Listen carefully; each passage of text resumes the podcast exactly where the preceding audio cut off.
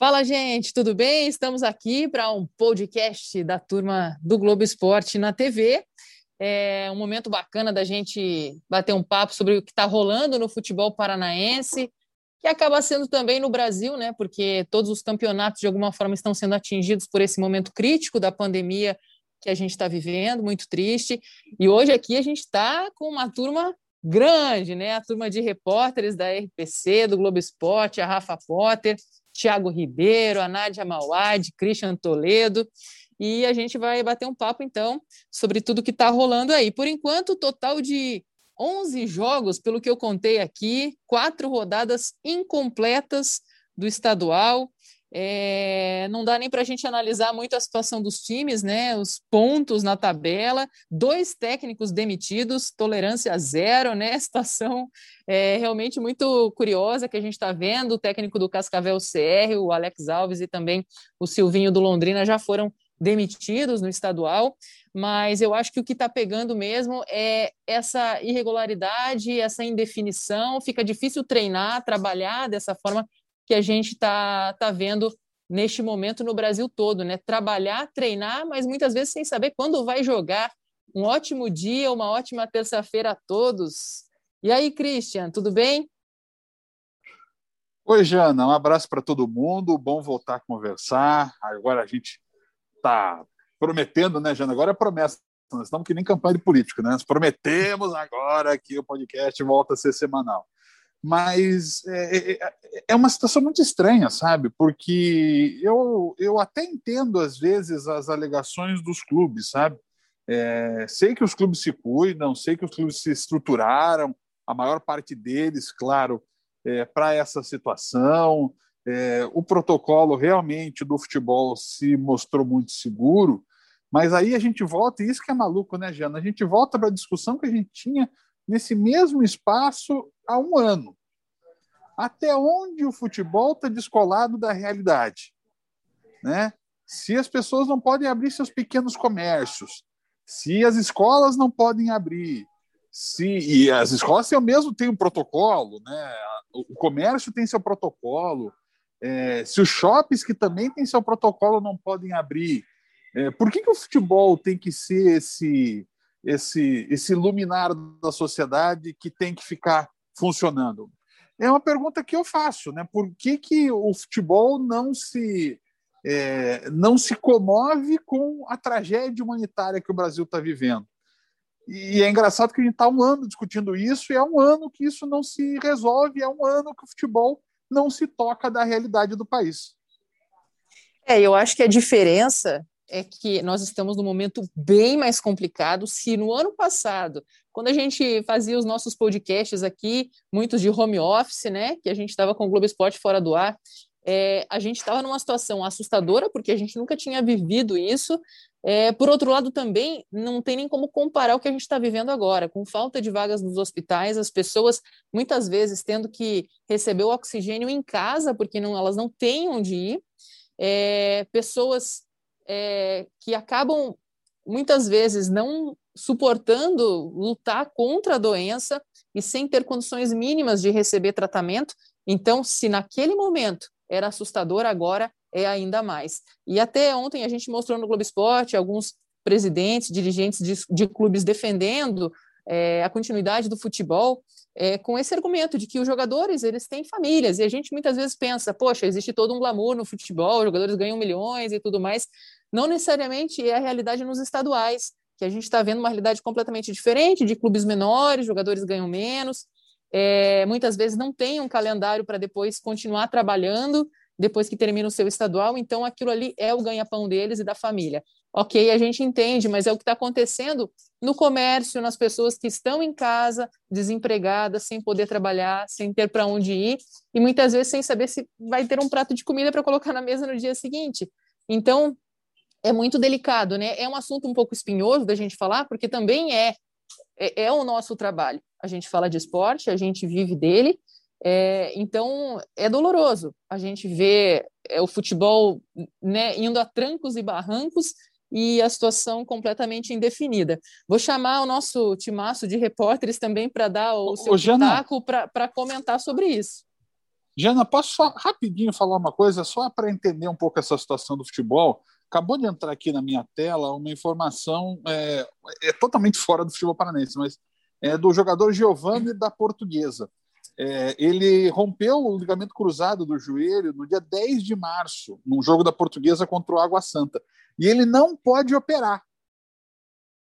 Não pode fazer a operação. Por quê? Porque não tem hospital é, disponível para ele fazer é, essa cirurgia em São Paulo e região metropolitana de São Paulo. É exatamente o que acontece também com o Henrique Vermute do Coxa, né? Ele também sofreu uma lesão no ligamento cruzado do joelho, vai passar por cirurgia, ficar um bom tempo fora.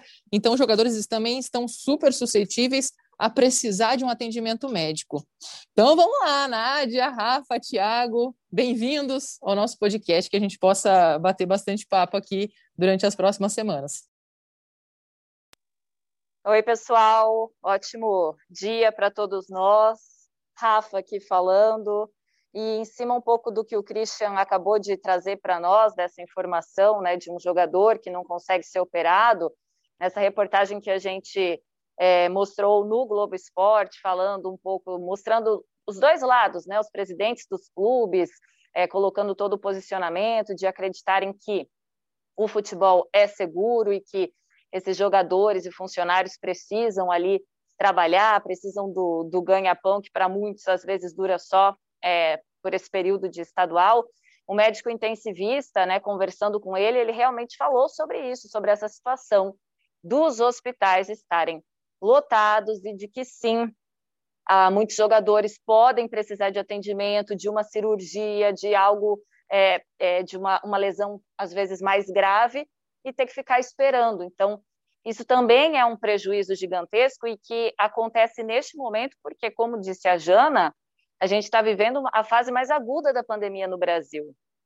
É o momento mais o pior momento da pandemia no Brasil. Então, realmente é, é de se levar em consideração e de, de tentar buscar entender essa coerência, né? É, se na, as escolas não podem funcionar, o comércio não pode, não pode funcionar, como é que o, o futebol está desprendido disso. E será que se né, a gente é, abrir mão agora, ao invés de ficar nessa loucura é, de tentar ficar marcando os jogos, como a gente está vendo, né, da Federação Paulista, tentar levar jogo para a volta redonda, para o Rio de Janeiro, assim, em cima da hora, é, até que ponto isso vale? Será que não seria importante se precaver agora para depois evitar esses problemas é, maiores no futuro? Será que não, não precisaria dessa contribuição, desse sacrifício nesse momento, por enquanto? É de se pensar, né? A gente sabe de todos os lados e da importância, mas eh, eu acho que, acima de tudo, tem que sempre buscar um equilíbrio numa situação tão grave e complicada como essa.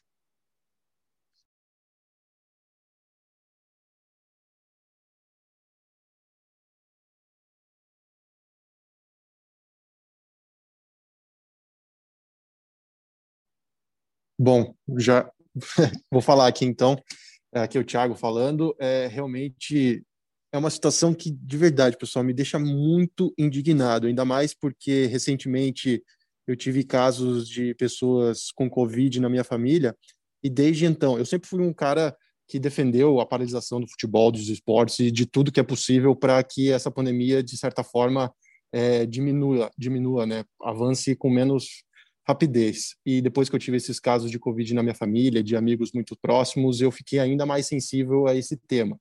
E vendo como o futebol está completamente deslocado da realidade atual do Brasil, é, me deixa muito triste. Vocês falaram sobre essa situação do jogador que é, sofreu uma lesão e não vai poder operar, mas recentemente a gente teve aqui no futebol paranaense o caso no jogo do Cianorte contra o Paraná, se eu não me engano, né, pessoal? Tipo, na, na, na estreia da Copa do Brasil, que o jogo atrasou por falta de ambulância. Né? A gente não sabe exatamente se a ambulância estava fazendo o atendimento para Covid, em caso de Covid, mas de qualquer forma é uma situação bem emblemática, né, de como o futebol não está deslocado da realidade. E eu entendo perfeitamente o argumento de que os jogadores especialmente dos times menores, precisam, que eles ganham às vezes por jogo, às vezes ganham por, por, por um campeonato apenas, mas como vocês já frisaram, né, o pessoal do comércio está sofrendo e está tendo que aguentar essa barra para ver se num futuro próximo as coisas melhoram, né? Os autônomos, os profissionais autônomos, é, a gente vê a situação dos médicos hoje, tipo, pedindo ajuda, pedindo que a, que a população tenha consciência e o futebol não. O futebol tá dando os pulos deles, né? Tá fazendo, tá marcando jogo em volta redonda, cidade que tá com 500 mortes por dia. Se Curitiba e Ponta Grossa não pode, vai levar lá para o norte do estado. O time de Curitiba viaja sete horas de ônibus para ficar treinando num outro lugar. Eu acho muito bizarro, bizarro mesmo, porque sim, os jogadores têm a testagem. Só que um jogo de futebol a gente sabe a gente está acostumado, a gente sabe que não envolve só os 22 jogadores que foram relacionados ou os 30, 40 jogadores que foram relacionados e a equipe de arbitragem. Tem o Gandula, tem o pessoal que fica do lado de fora fazendo a segurança, tem o pessoal da imprensa que tem que trabalhar, tem, enfim, inúmeras pessoas que trabalham também por conta dos jogos de futebol. E, e, essas pessoas todas têm família, e todas essas pessoas estão suscetíveis a ficarem doentes. E o que, que vai fazer se ficar doente? Não tem espaço nos hospitais mais, infelizmente, basicamente é o cenário brasileiro atual, né? Poucos estados e cidades têm se, têm se destacado positivamente nessa, nesse, nesse caso. A maioria está com as UTIs e, e UTIs de enfermaria, de, de, de, de, atendimentos mais sérios, todos lotados. Então, para mim, é, é, é, é uma situação que eu digo, que eu avalio como triste, assim, sabe? O futebol, às vezes, a gente sempre fala que o futebol tem que ser exemplo, e nesse caso da pandemia, não está sendo exemplo mais uma vez, viu, pessoal? E o, o Lisca doido não é tão doido assim, né? Ele é bem consciente, né, Nádia? Pois é, o Lisca foi um dos poucos treinadores a se manifestarem, né, que estava jogando uma partida, se eu não me engano, era Campeonato Mineiro, né? Ele falou: Mineiro, tudo bem, Isso. mas Copa do Brasil não, porque vamos fazer viagens longas e tudo mais, é, eu vou ser bem objetiva. É, se você comparar esse ano com o ano passado, né, e esse ano a gente vive o pior momento da pandemia no Brasil, o futebol pa parou em um momento em que a gente não estava nem nesse ponto no ano passado. Né, não estava, talvez, nem na metade do ponto que a gente está hoje, o futebol parou. Então, para mim, me chama a atenção o futebol não parar em um momento em que a gente quase dobra o número de, de casos, quase dobra o número de mortes e, e você não parar. Mas eu vou aos fatos. Declaradamente, a CBF não quer que pare o futebol, né? E a CBF exerce uma força muito grande, especialmente nas federações que dependem dela, né, para não acabarem com os seus campeonatos estaduais. Então, por exemplo, eu sei que existe uma uma força muito grande da CBF em algumas federações para insistir com o campeonato, é o caso do Campeonato Paranaense, que vai no jeitinho, vão acontecendo dois, três jogos por rodada, puxa a quinta rodada ali, faz um jogo da segunda rodada aqui. E, enfim, né, hoje a gente vê cidades como Arapongas, Cascavel, Londrina, Cianorte, Pato Branco liberadas para jogos, né, Ponta Grossa, Curitiba, Paranaguá e Maringá é, fechadas, sendo que Curitiba, Ponta Grossa e Paranaguá é, sequer podem receber treinos né? Então é, é algo ainda que, além da questão da saúde, que é, sem comentários, né? Você cogitar jogar futebol, a questão competitiva também vai para o beleléu. Então tudo que é sinônimo do futebol, que é alegria, que é emoção, que é saúde, que é qualidade de vida, é, que é ganhar, em todos os sentidos se perde. É, eu não sou hipócrita ao falar que os, os protocolos de saúde realmente do futebol são bons. Né? Porque eu estava fazendo jogo Atlético Esporte no Campeonato Brasileiro na quinta e no domingo eu não pude fazer jogo. Então, né, são protocolos que a gente teve durante o ano no Campeonato Brasileiro. E, e querendo ou não, você mantendo o distanciamento e tudo mais, a gente fez os jogos. Né? Os jogadores entraram em campo, tivemos diversos casos é, no futebol brasileiro de Covid, diversos surtos. Né? Aqui no futebol paranaense a gente teve especialmente o caso do, os casos de Atlético e Curitiba, teve um caso no Paraná no começo da pandemia. É, graças a Deus, nenhum jogador acabou evoluindo para nada mais grave. Né? O caso mais grave foi o do preparador físico do Curitiba, o paulista, que chegou a ficar na UTI. É, perdemos diversas pessoas do meio do futebol, né, treinadores, é, pessoas do staff é, dos clubes. É, acho que todo mundo aqui tem familiar ou amigos que é, perderam ou sofreram ou lutaram ou estão lutando contra a Covid-19. É, infelizmente, é algo que ainda não tem cura, a gente fica na expectativa de uma vacina. E eu acho que não é momento de jogar, mas eu também não vou ser hipócrita em falar que não dá para jogar, entendeu? E eu acho que seguindo os protocolos de saúde, um campeonato paranaense, da maneira com que ele está acontecendo, eu sou muito no que o Lisca falou. Né? Dependendo de como você consegue fazer os seus jogos, é, se você pode fazer um jogo em Arapongas, mesmo deslocando uma delegação de 28, 25 jogadores para lá, se você pode fazer um jogo em, em Toledo, é, se você tem essa condição de saúde e você vai seguir os protocolos, é, eu acho que dá para fazer. Mas Copa do Brasil, em que você tem que fazer viagens que você se desloca via aérea e tudo, eu sou contra. Eu só não consigo ser hipócrita para dizer que um dia a gente estava fazendo futebol e dois dias depois dizer que futebol não pode. Eu acho que ou você tem que manter um discurso que o futebol não pode acontecer durante uma pandemia, ou você, né? Eu acho que o discurso você tem que ser, ser mantido. O, o, a evolução foi muito grande, é muito grande, é. O exemplo deixa de ser, nossa, o futebol continuou na pandemia, as, as pessoas continuaram morrendo no último ano. É um ano de pandemia. Eu acho que essas vidas, independentemente de Hoje temos números muito mais altos, mas o valor da vida de cada um para quem perdeu o seu parente é o mesmo. Então a gente passou um ano tendo futebol durante a pandemia. Então eu, Nádia, não consigo ser hipócrita de dizer ah, agora temos que parar. Eu acho que então a gente teve que tinha que parar um ano, né? E o esporte encontrou maneiras, seja em bolhas, é, seja com protocolos de saúde gigantescos. A gente vê no mundo, óbvio, não é a nossa realidade hoje devido é, muito à questão política é, outros, outros países conseguem vacinar, mas a gente vê casos de torcidas voltando para os estádios fora do, do país. Então, o esporte, de alguma maneira, ele está voltando.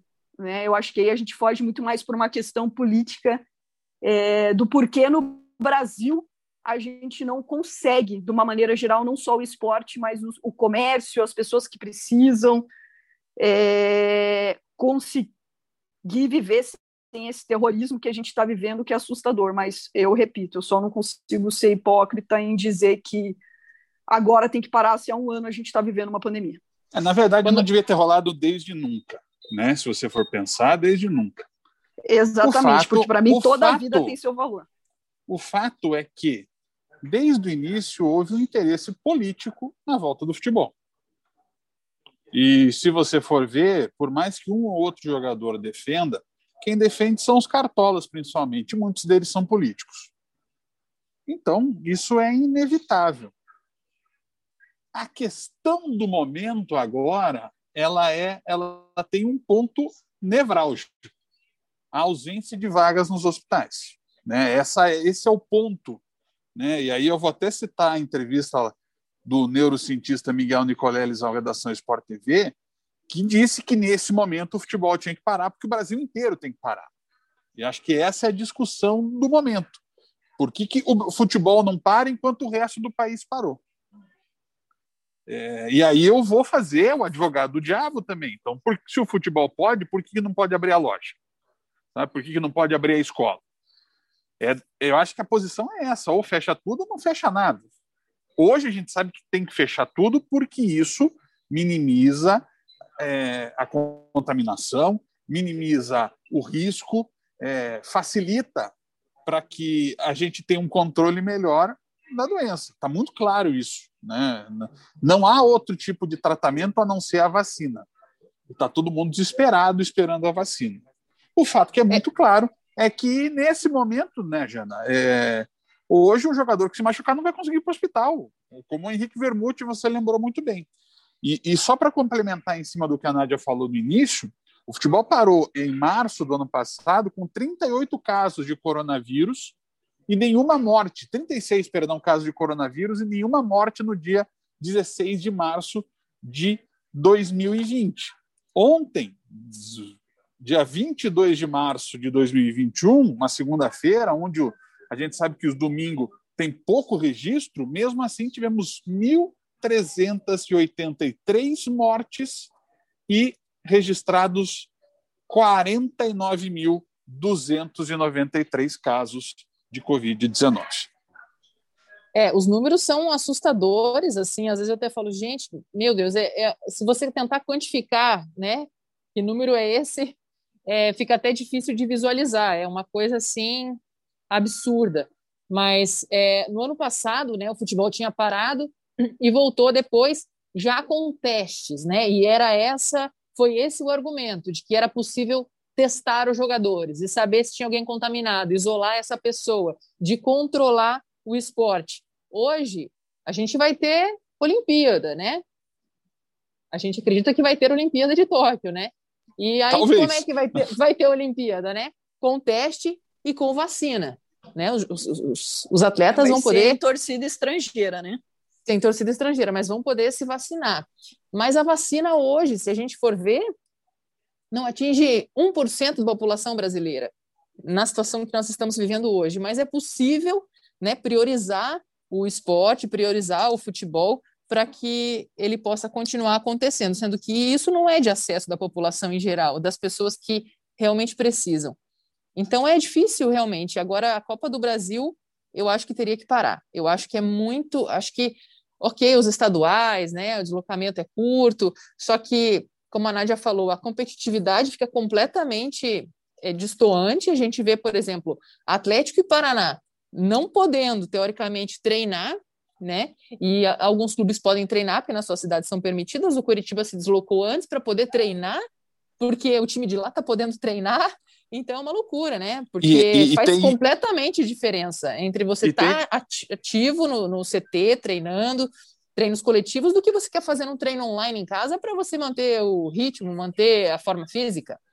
Não, e tem mais, né, Jana? Tem mais, né? É, isso escancara as diferenças financeiras entre os clubes, né?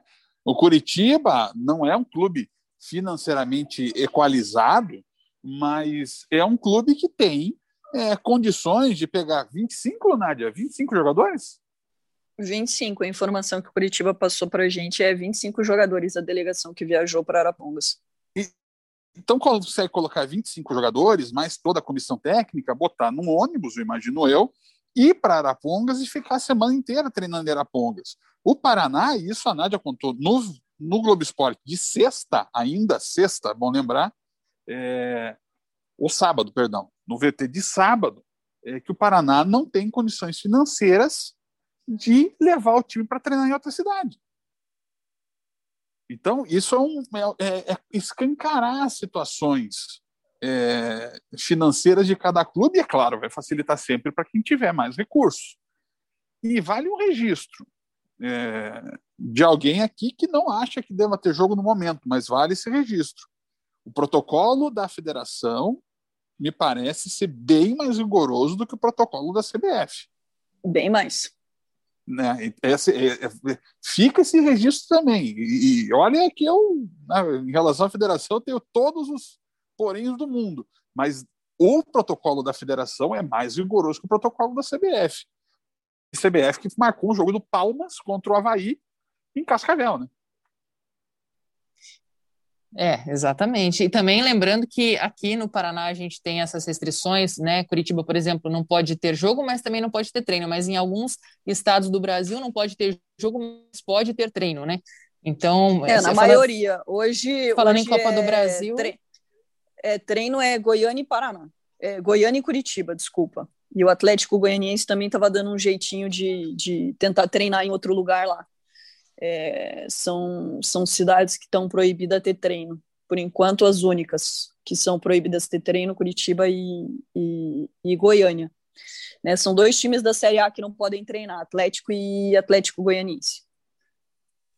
É, falando assim na questão do ritmo de jogo, né, que, que é o que acho que está pegando todos os clubes em geral nesse momento, é, o Paraná, por exemplo, né, pelo começo ruim de temporada, foi eliminado da Copa do Brasil, não começou muito bem, venceu agora o Toledo, né, mas não vinha bem, é um time em formação, completamente novo, cheio de reforços e garotos da base. É um time diferente, é, agora sofre ainda mais com essa questão da falta de ritmo de entrosamento, né? Mas a gente teve aí, né, que a gente confirmou até ontem no GE, já, já vinha treinando por lá, o Maxi Rodrigues como reforço. E até queria saber a opinião de vocês, o que, que vocês acham sobre é, a contratação dele. Eu estava dando uma olhada na internet, né? Muitos torcedores acreditando, né, que pode ser a esperança do Paraná nesse momento de reformulação, mas também muita gente desconfiada, né, por conta de, claro, ele tentar aproveitar o Paraná para resgatar o futebol dele, mas é um jogador que nos últimos dois anos não vem jogando muito, né, e, e historicamente sofreu muito com lesões. Vocês acreditam que pode ser um cara que vai realmente ajudar o Paraná nessa reconstrução? Olha, Jana, nome ele tem, né? Um nome pesado aí, Maxi Rodrigues, jogou muito bem no Grêmio quando teve a passagem dele pelo Grêmio.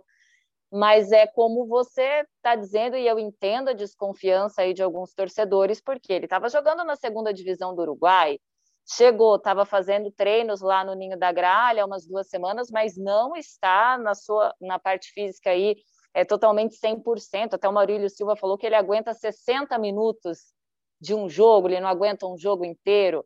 E aí vem essa questão de não poder treinar agora, né? Nem no Ninho, nem no, na Vila. E o, o Paraná até anunciou ontem que realmente os treinos vão ser em casa, remotos, ali online. Então vai levar mais um tempo ainda para ele, para ele se recuperar é, fisicamente e aí depois para a gente ver qual, qual será o futebol que ele vai conseguir apresentar.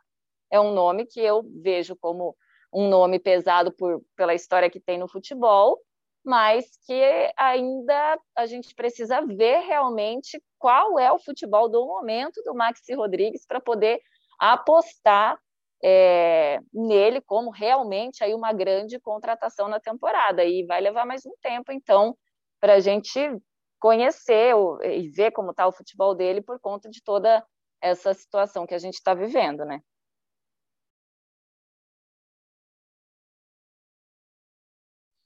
E aí, bom negócio, Nádia, Thiago? Olha, ah, pelo nome. Desculpa, Nádia, pode ir, depois eu vou. Vai com fé. Beleza. É, então, é, eu sou daquele aquele, aquele tipo de torcedor que eu gosto muito de contratações de nome, por mais que às vezes elas decepcionem. É, então, quando, por exemplo, os times paranaenses anunciam, tipo, por exemplo, a ah, Atlético anunciou o Adriano, o Coxa anunciou o Ricardo Oliveira, o próprio Paraná agora no seu Max Rodrigues, sou um entusiasta dessa ideia, embora na maioria das vezes é, elas não deem certo. Mas para jogar uma Série C, eu acho que é um nome interessante. O Paraná mesmo já tinha é, admitido que ele buscava jogadores com mais experiência é, no cenário, no, no, em Série C, mas também jogadores com experiência no futebol. O time do Paraná, um todo, é muito jovem, contratou alguns jogadores que têm experiência de Série C, e talvez o Maxi Rodrigues seja o mais conhecido no cenário nacional desses todos. Eu confesso que, que gostei, porém não sei se acredito que ele vai render o que talvez a expectativa do nome traga, mas eu gostei dessa contratação.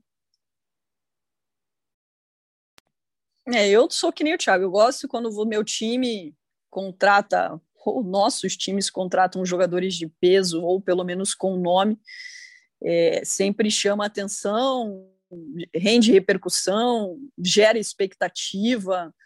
É, mas assim, né, vamos lembrar que o Maxi Rodrigues no próprio Grêmio é um cara que fez 55 jogos oficiais ficando de lá de, de 2013 a 2017, passou por vários empréstimos para a Universidade do Chile, Penharol, né, times de nome, de peso no mercado, que normalmente estão disputando a Libertadores, estava na segunda divisão do futebol uruguaio, para o Paraná na Série C do Campeonato Brasileiro, você olha um jogador como Maxi Rodrigues e fala, poxa, o Paraná conseguiu trazer um grande nome.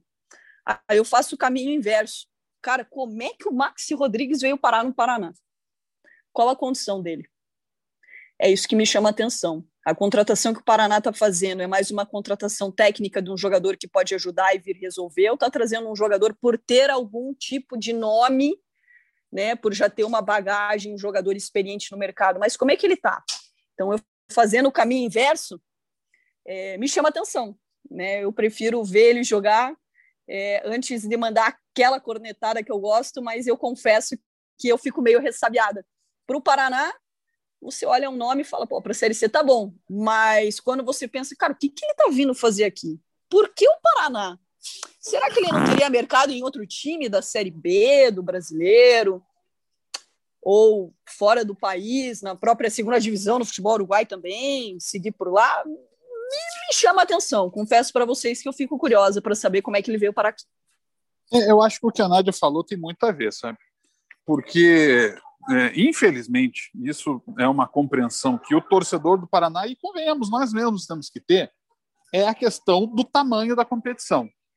Hoje a Série C é muito mais forte do que era há 5 ou 10 anos. Mas é uma terceira divisão de campeonato brasileiro. Você tem quantos mercados só na América do Sul mais fortes do que uma Série C? Exatamente. E, sabe, beleza. Eu, gente, pelo amor de Deus, não é o Paraná não é time para estar tá na terceira divisão, mas as atrapalhadas, as, as irresponsabilidades, os erros dos dirigentes levaram o Paraná a uma terceira divisão. Então, o que leva né, o Maxi Rodrigues a escolher o Paraná?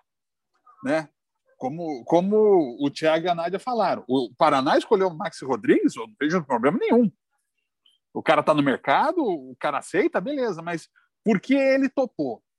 É, até a, a, Rafa lembrou o negócio do tempo, né? Se ele jogar 30, 40 minutos.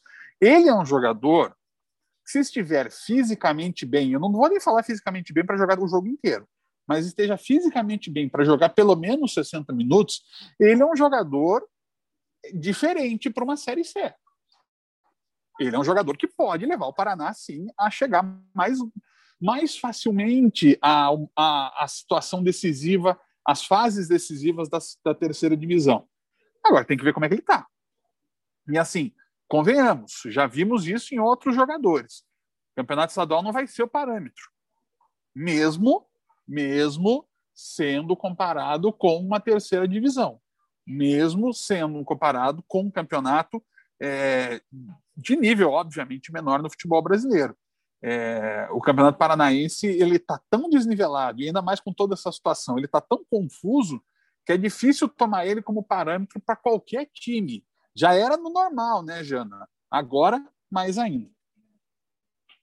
Pois é, tá difícil, né? Porque desse jeito que a gente está vendo, é, sem saber quando vai jogar, é, para conseguir se programar, é difícil a gente conseguir até avaliar os jogadores. A gente viu o Léo Gamalho aí, né? Já agradou a torcida, mas também é cedo. Eu acho que é um jogador diferencial, por exemplo, no Curitiba.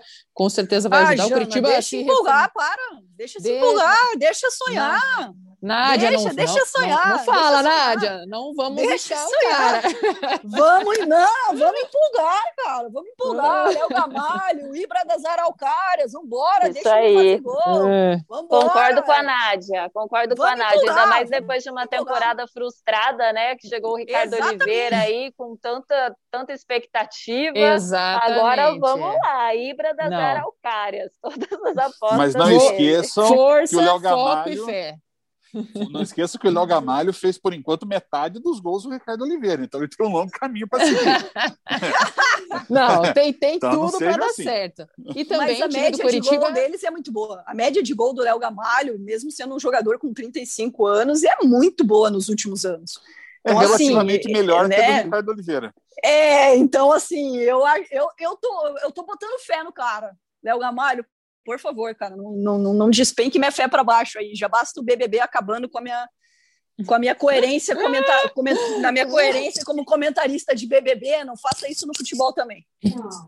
A expectativa é gigante em cima do Léo Gamalho, né? E o Curitiba também é um time completamente diferente do que a gente viu ano passado, com vários reforços, jogadores experientes, jogadores que têm a liderança, né? Rafinha, William Farias, para a gente ver no, no, no jogo que o Curitiba é, jogou contra o União Rondonópolis, seis reforços estrearam né, como titulares, então meio time. E acredito também que o Curitiba vai dar a volta por cima, vai ser um 2021 diferente.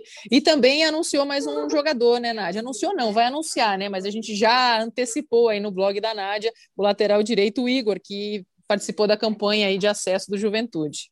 É, eu sempre digo que a notícia não tem hora para bater na porta. Ontem ela foi bater meia-noite aqui em casa. Então, Coritiba está trazendo o Igor, lateral direito do, do Juventude, fez a última partida dele pelo Juventude ontem contra o Ipiranga, porque o Paulo Henrique, que jogou no Paraná e foi contratado pelo Juventude, estava suspenso. Um jogador de 22 anos, na minha opinião, um dos melhores laterais direitos da última temporada da Série B. É um bom jogador, é jovem, vem por empréstimo, chega na quarta-feira. Agora, cara, por que tá vindo para o Coritiba? Não tem o Natanael? O Mailton vai embora do Coritiba. Ele não vai ficar. Ele sequer está fazendo parte do grupo do Coritiba nos treinos. Então, assim, hoje o Coritiba tem como lateral direito o Natanael, que é um jogador que o clube aposta? É. É um jogador que a torcida gosta e quer ver jogando? É.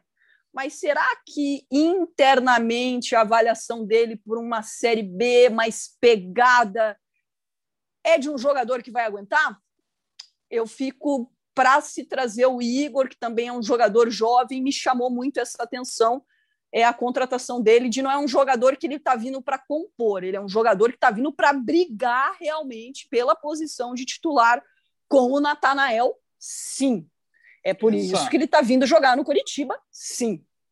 Essa, essa questão que a Nádia colocou, ela é bastante relevante. A Série B tem uma outra característica, apesar de, assim, não é a Série B do tempo em que eu era repórter, 1917, aproveitando, né? Daí, antes que a Nádia fale que eu cobri a final de 85 do Curitiba, é, o, o, o, o, a Série B sempre já foi mais tosca. Tosca é o, é o termo, sabe? Estádios horríveis, dificuldade para chegar, viagens tenebrosas. Agora não, agora a Série B ela já é mais centralizada, ela tem poucos times que, entre aspas, furem um pouco essa bolha, mas a Série B tem um nível de competição diferente da Série A. Na Série A, se você quer conquistar o título da Série A, você tem que ter um time que jogue para cima do adversário, que agrida o adversário. É, um time reativo hoje no futebol brasileiro tem mais dificuldades. O Abel o Abel foi vice-campeão no Inter porque o time foi mais reativo na reta final e em alguns jogos não soube jogar.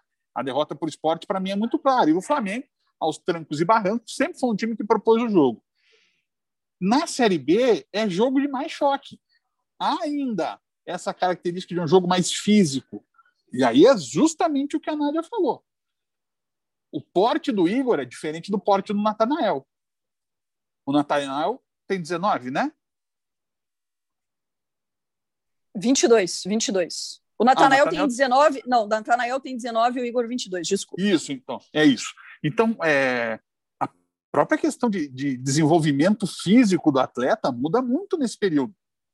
O Igor fisicamente é mais inteiro, é mais forte do que o Natanael. Natanael talvez seja tecnicamente melhor, é, mas ele é um jogador mais franzino. Então, você vai ter que ter essas duas características no teu elenco. Faz muito sentido, muito sentido o que a Nádia explicou. Essa avaliação de elenco tem que ter todos os lados. Não adianta ter só um tipo de jogador, porque os jogos vão exigir outras capacidades e aí você precisa de outros jogadores. É, eu acho muito... gente... Ah, desculpa, pode, Jana. Pode falar, Não, Eu acho interessante, até pegando de base o que a Nádia falou, às vezes até a gente, jornalista que está cobrindo, cobre os times todo dia, assim, a gente às vezes é um pouco injusto, talvez, com as análises, assim, porque já há algum tempo né, que a gente não consegue acompanhar treino. Né? E, por exemplo, quando contrata um jogador, igual o Coxa está contratando, para brigar né, por uma posição com um prata da casa, a torcida especialmente, mas até às vezes a gente tem essa tendência a falar, pô, mas vai trazer um cara para brigar com o prata da casa.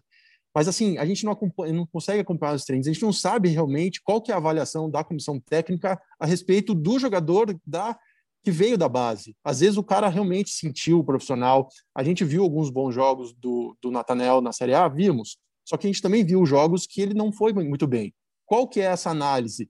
A gente às vezes tem que ponderar um pouco para também não também só falar como é, ser um representante do torcedor, porque a primeira é, a gente tende a, a, a, comprar esse discurso, pô, vai trazer um cara para brigar com um cara da prata, um prata da casa, uma possível joia, mas a gente, infelizmente, nesse momento, a gente não consegue nem acompanhar os treinos para saber como que o Natanael ou outros jovens, não só do Coxa, mas do Paraná, do Atlético, enfim, estão se saindo. Então, é importante, especialmente para essa Série B, que todo mundo fala que talvez seja a mais difícil de todos os tempos, é importante reforçar o elenco, ainda mais com um jogador que acabou indo bem no Juventude, um Juventude que fez uma campanha super boa e era um time muito bem treinado também. Olha, é, não sei quando, que eu quando consegui... que a gente vai conseguir acompanhar é... o treino de pertinho aí. Mas a, a avaliação que eu que eu, eu tive, assim, conversando internamente com a comissão técnica e dirigentes do Coritiba, é, especialmente a treino e ao jogo treino e a partida contra o União Rondonópolis, é primeiro que é um time muito pesado. É um time que falta velocidade do meio para frente. Por isso que existe a prioridade de contratar mais um atacante de velocidade além do Thailson, né? Então vamos dizer que o Thailson veio teoricamente para o lugar do Robson e hoje se busca um jogador para o lugar do Neilton para dar essa velocidade para o time. O Igor é um cara que ele chega, apoia mais e tem o vigor físico.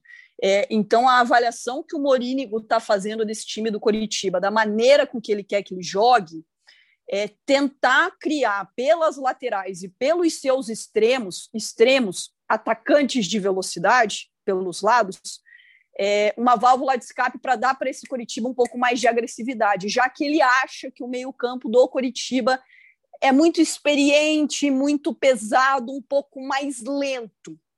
Então, ele quer um Curitiba que tenha jogadores pelos lados saindo em velocidade, tanto os laterais quanto os atacantes.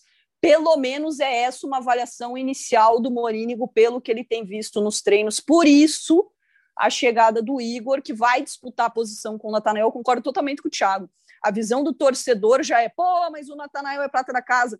Mas, cara, internamente, especialmente o Morínigo, que já trabalhou com a base, ele vai dar chance, ele vai dar oportunidade, mas vai jogar quem tiver dentro do estilo que ele quer e se encaixe para jogar uma Série B do Campeonato Brasileiro, especialmente. É, então, eu queria só para fechar falar um pouquinho do Atlético. O Atlético está em possibilidade de contratar ainda, né? Está aguardando aí a definição do caso Rony. É, mas a gente vem mostrando aí nos últimos dias. Ontem também a gente mostrou uma reportagem é, sobre o treinador Antônio Oliveira, né? E a sua linhagem aí vitoriosa, o pai, né? Foi um grande jogador do Benfica. E ele me parece, né? A gente, apesar de não estar tá lá presencialmente, né, de acompanhando de pertinho, eu até digo que, poxa, que saudade que deu da época que eu trabalhava na reportagem e acompanhava o treino do Atlético do começo ao fim. A gente fazia imagens liberadas do começo ao fim, ainda entrevistava o jogador no gramado, dentro do campo, né? Acho que esse momento não vai voltar mais, mas enfim, a gente. A gente acompanhou... viveu isso. É, é, eu já peguei o final, porque. Já, já pegou só o aquecimento, só o aquecimento. Eu, não, eu peguei aí um pedacinho da reta final do Atlético com algumas liberações, mas por incrível que pareça, foi a partir da chegada do Paulo Tuori que o Atlético se fechou muito mais completamente nessa questão de 15 minutos, né? Que a gente pega o bobinho, é. que a gente fica hum, maluco. É. Foi a, foi a partir bobinho. da chegada dele. Aquela é. delícia que você fala, pô, tô saindo de casa, vou até o CT do Caju para ver bobinho. E infelizmente o Brasil inteiro copiou o Atlético nisso, né? É. Enfim, né? Tristeza, mas vamos, não vamos lamentar agora com, com, outras situações ainda piores. Mas enfim, a gente recebe as imagens, né, dos clubes nesse momento que a gente não pode estar tá lá presencialmente e também vem muito bobinho, né? Às vezes eu vejo ele tem seis minutos de bobinho nas opções de imagens, não é fácil. Mas o Antônio Oliveira me parece um cara muito ambicioso, com personalidade, apesar de ser jovem, né? Não tão jovem, né? Tem minha idade, mas para ser treinador é jovem. É... E ele falou algumas frases que eu falei, poxa, esse cara, eu acho que a torcida vai entrosar, vai curtir ele, né? Ele fala que quer estar com os melhores, é, que o sucesso do Atlético é o sucesso dele. Então ele veste muito a camisa e não tem receio, tem aquela marca dos portugueses, né, que já vieram para o Brasil, treinaram e fizeram sucesso nos clubes por aqui de que tem um poder de liderança muito forte. Eu acho que ele é um cara que vai surpreender. Não sei qual é a visão que você tem, Nádia. Então, eu estava resgatando alguns VTs que a gente fez no Globo Esporte desde a chegada do Antônio e lembrando de algumas conversas que eu tive com o Autori quando ele chegou, né? E veio para esse cargo de. teve que assumir as duas responsabilidades de técnico e diretor. E ele sempre falou muito dessa questão de ser um mentor para os jovens e foi prometido né? A gente até disse isso no Globo Esporte ao Antônio que ele teria uma oportunidade, né? Que ele ia fazer uma espécie de estágio, ia ter uma oportunidade. O problema é que dar uma oportunidade ao Antônio não era uma unanimidade interna no CT do Caju. E quando eu digo unanimidade, é, nesse período, eu digo o presidente Mário Celso Petralha queria a contratação de um treinador a partir de fevereiro, e o William Thomas e o Paulo Autuori gostariam de apostar mais nessa questão de uma escola de treinadores, de você investir nos caras da casa. É, hoje o Atlético tem o Bernardo Franco, o Autori trouxe o Bruno Lazzaroni, é, tem o Antônio Oliveira, perdeu o Rafael Guanais, que foi um dos treinadores que acabou perdendo espaço dentro desse planejamento do Atlético. E o Antônio, desde que ele chegou, é impressionante, conversando com os jogadores, como ele se adaptou, como eles gostaram do estilo de treino. Porque, assim, eu não sei se muita gente tem a noção, mas o Autuori ele não ia tanto mais programado mesmo no período do Campeonato Brasileiro. Né? A partir do momento que se instala essa comissão é, integrada no Atlético, o Autuori ele vai, ele trabalha muito mais o psicológico, né? como ele falava, o estado anímico dos jogadores, né? do que a parte tática. Né? Quem ia para o campo, quem dava treino era realmente o Antônio Oliveira e o Bernardo Franco. Então ele já foi fazendo esse processo de transição para ver se ia dar certo. E que querendo ou não, o resultado competitivo do Atlético no segundo turno com essa mudança deu resultado. Mesmo assim, houve a procura no mercado, o nome era o Roger Machado, o Roger Machado veio para Curitiba, teve uma reunião com o Atlético, só que o Atlético não abre mão da comissão. E aí, da sua comissão técnica. E aí não se contratou o Roger Machado, e o Petralha também não era um nome que ele falava, cara, é o nome dos meus sonhos. Houve a sondagem, dois telefonemas ao Thiago Nunes, que também não deu certo por N motivos, enfim, comissão técnica grande, processo na justiça. É, eu sei que o Petralha até já tinha meio que, sabe? É, meio que falado, né, dá uma olhada. E aí se vai para o Antônio Oliveira, que era o que pelo menos o Paulo Autori e o William Thomas queriam.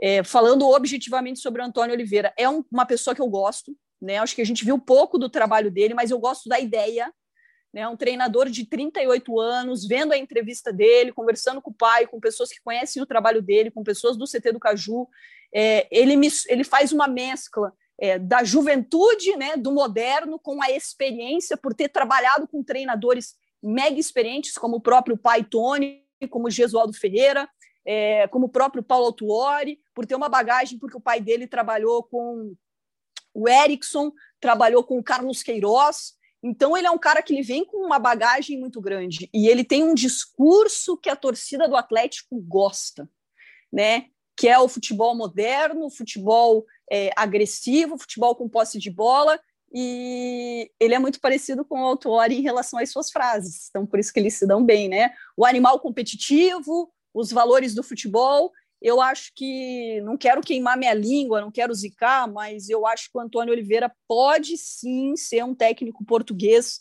É, os portugueses me falam que ele é o técnico jovem mais promissor dessa geração de técnicos portugueses. Eu acho que ele pode dar certo sim no Atlético, viu? Jana, é, e eu sei que para a gente não se estender tanto, mas só vou contar um fato curioso. É, eu concordo com essa análise do, do próprio Atlético, ainda mais levando em conta os técnicos brasileiros ou os técnicos sul-americanos que estavam disponíveis no momento que o Atlético oficializou né, a, o, o, Antônio Oliveira. Eu acho que entre apostar num desses técnicos brasileiros que estavam livres no mercado, tirando, claro, o Thiago Nunes, eu acho, eu faria a mesma coisa que o Atlético fez, que foi efetivar o Antônio Oliveira. E pela, pela entrevista, pelas matérias, que essas duas últimas matérias que a Nádia fez sobre o Antônio Oliveira, dá para perceber que ele é um cara muito apaixonado e que ele realmente está abraçando essa oportunidade, porque é, sem dúvida, a oportunidade da carreira dele, ele muito jovem ainda como treinador. Mas tem um episódio que me chamou a atenção, é, nesse último, nessa, nesse Campeonato Brasileiro, a gente ia fazer os jogos do Atlético apenas com uma câmera, né?